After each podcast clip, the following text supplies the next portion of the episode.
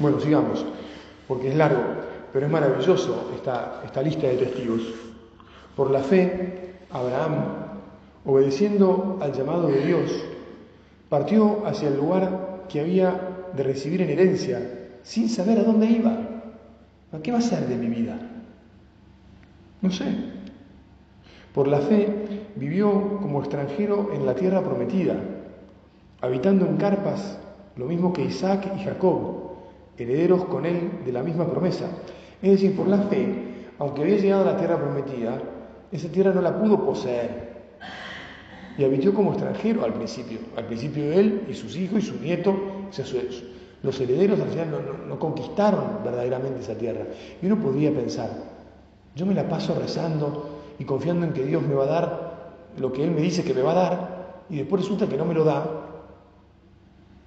Bueno, acordémonos de Abraham, que es el padre de la fe, en la fe. O sea, Abraham lo, consideramos nosotros nuestro padre en la fe. El primero que creó en, Dios, que creyó, que creyó en, en la revelación de Dios y de donde comienza nuestra fe. Y sin embargo, murió Abraham y murió su hijo Isaac y murió Jacob y no, tuvo todavía la tierra prometida en herencia. Pero confió. Qué bueno saber que podemos seguir confiando, porque mirá, no la consiguió esa tierra, consiguió la tierra del cielo. Lo mismo que su posteridad. Porque a veces pensamos que lo que, entre comillas, Dios nos promete o que lo que pedimos y el Señor nos va a dar es tal como nosotros nos lo prefiguramos en nuestra cabeza, ¿no? Tal como lo imaginamos. Y tal vez no es exactamente eso lo que el Señor nos va a dar, o de esa forma. También la estéril Sara, por la fe, recibió el poder de concebir, a pesar de su edad avanzada, porque jugó digno de la fe al que se lo prometía. Y por eso de un solo hombre y de un hombre ya cercano a la muerte, nació una descendencia numerosa como las estrellas del cielo e incontable como la arena que está a la orilla del mar. Todos ellos murieron en la fe. Ahora viene, este versículo es tremendo porque nos dice de un modo así terminante lo que yo te acabo de, de adelantar. Todos ellos murieron en la fe sin alcanzar el cumplimiento de las promesas. Las vieron y las saludaron de lejos, reconociendo que eran extranjeros y peregrinos en la tierra. Los que hablan así demuestran claramente que buscan una patria.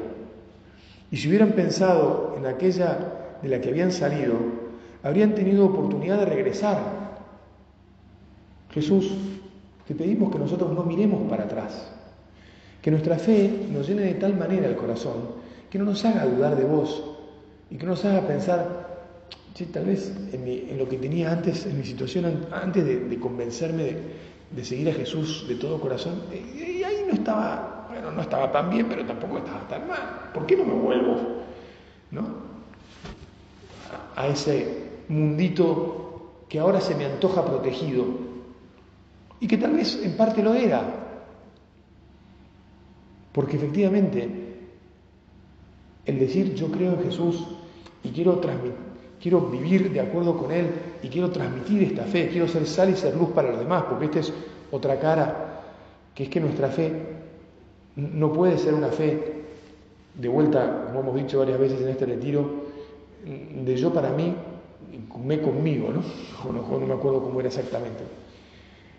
La fe no es cerrada, al contrario, la fe es siempre abierta. La fe es un riesgo personal y colectivo.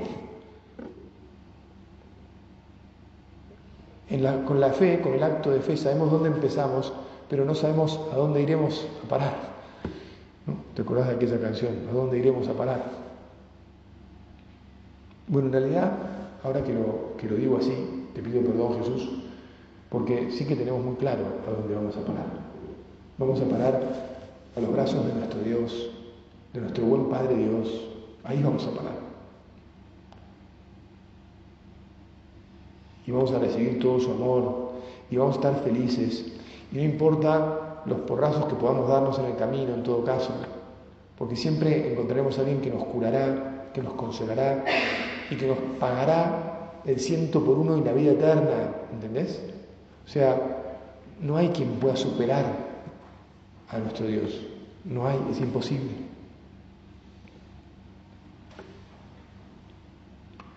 Bueno, también se cuenta aquí que por la fe Abraham fue puesto a prueba y presentó a Isaac como ofrenda. ¿Te que Dios a ese hijo que, que Dios le había, que, le había, que perdón, ¿te acordás que Abraham a ese hijo que Dios le había dado, en un momento Dios se lo pide? Y, el Génesis nos cuenta que Abraham creyó, y bueno, dice, si tengo que ofrecerlo como ofrenda, Dios me lo dio, Dios me lo pide, es de Él, Él me dará otro, andás a ver cómo, cómo va a ser Él para, para que la promesa se siga cumpliendo, pero estoy dispuesto a hacer lo que Dios me diga. Y si en conciencia veo que tengo que hacer esto, pues lo hago y Dios verá. Bueno, y entonces Dios lo para. Lo que importa del relato es la comprensión de cómo tiene que ser nuestra fe. Y decir, bueno, mira, se parte el alma. ¿Vos te imaginás a Abraham levantando el cuchillo? O sea, pensando que en, la situación difícil que quieras. ¿no? Yo creo que de las que veo en el hospital probablemente la más complicada es cuando muere una persona joven o cuando muere un niño, un hijo, ¿no? Y uno dice, bueno, bueno, además me lo han dicho muchas personas, ¿no? ¿Qué hizo él si es inocente, ¿no? ¿Por qué no me lleva a mí? Me han dicho madres y padres. Y efectivamente, si uno se confunde y hace culpable a Dios, ¿no? de, esas muertes o de, ese, que ya te dije que no son muertes, que son simplemente una mudanza, ¿no? Pero, pero bueno, de ese dolor, si uno lo hace culpable a, Dios, a Dios, efectivamente, y se arma una rosca, una rosca interna y una rosca que infecta, una rosca que nos puede matar.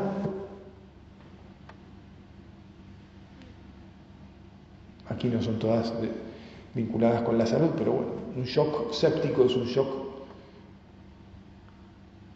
de infección que puede matar, que mata muchas veces. Y no hay que dejar que se infecte nuestra vida de bronca, de, de, ceguera, ¿no?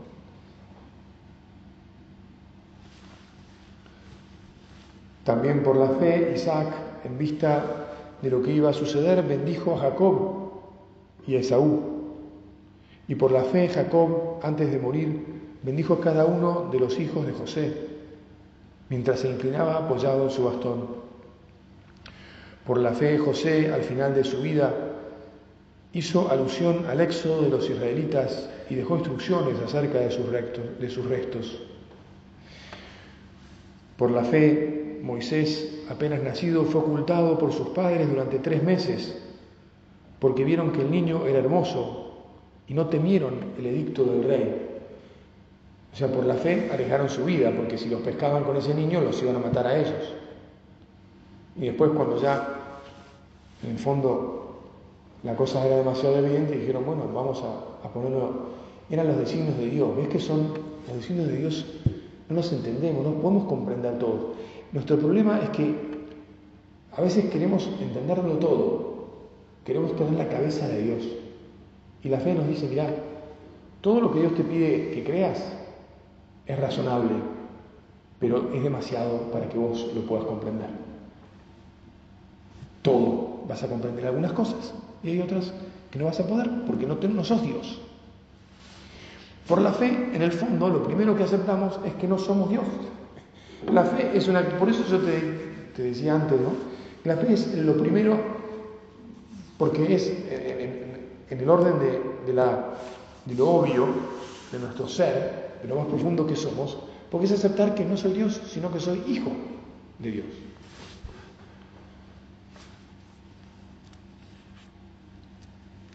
Bueno, toda la historia de Moisés es una historia de fe y por eso Moisés es el gran patriarca, gran figura de Jesús. Y por esa misma fe, todos los israelitas, 600.000 hombres y sus familias y sus ganados y sus pertenencias, pudieron atravesar el Mar Rojo y anduvieron a pie firme mientras que los egipcios que intentaron hacer lo mismo fueron tragados por las olas.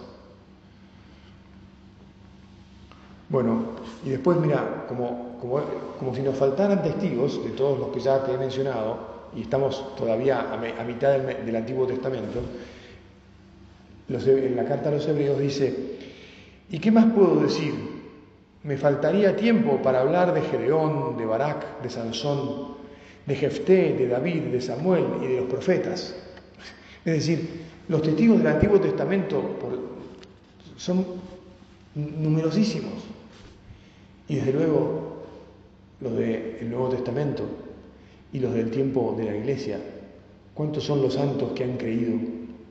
Y porque han creído han ofrecido todos sus esfuerzos y muchos sus vidas, los mártires, que han estado orgullosos, santamente orgullosos de morir por la fe, porque sabían que lo que recibirían era mucho más de lo que en apariencia perdían, porque no perdían la vida, la continuaban de un modo maravilloso.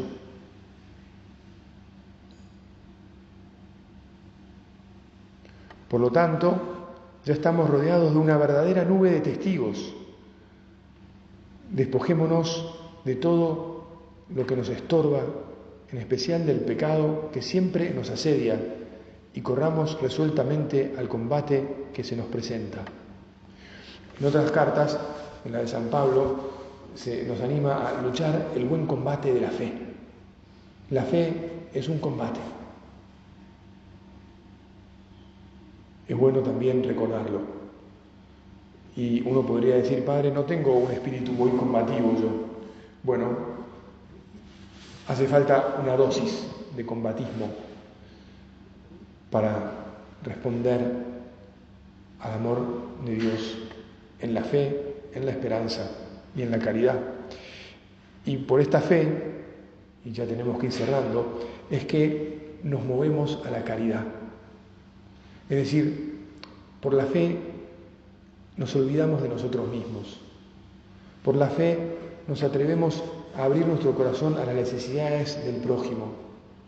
Por la fe nos apoyamos en el Señor y no nos quedamos en mis horizontes acotados, pequeños. La fe nos hace salir y atravesar,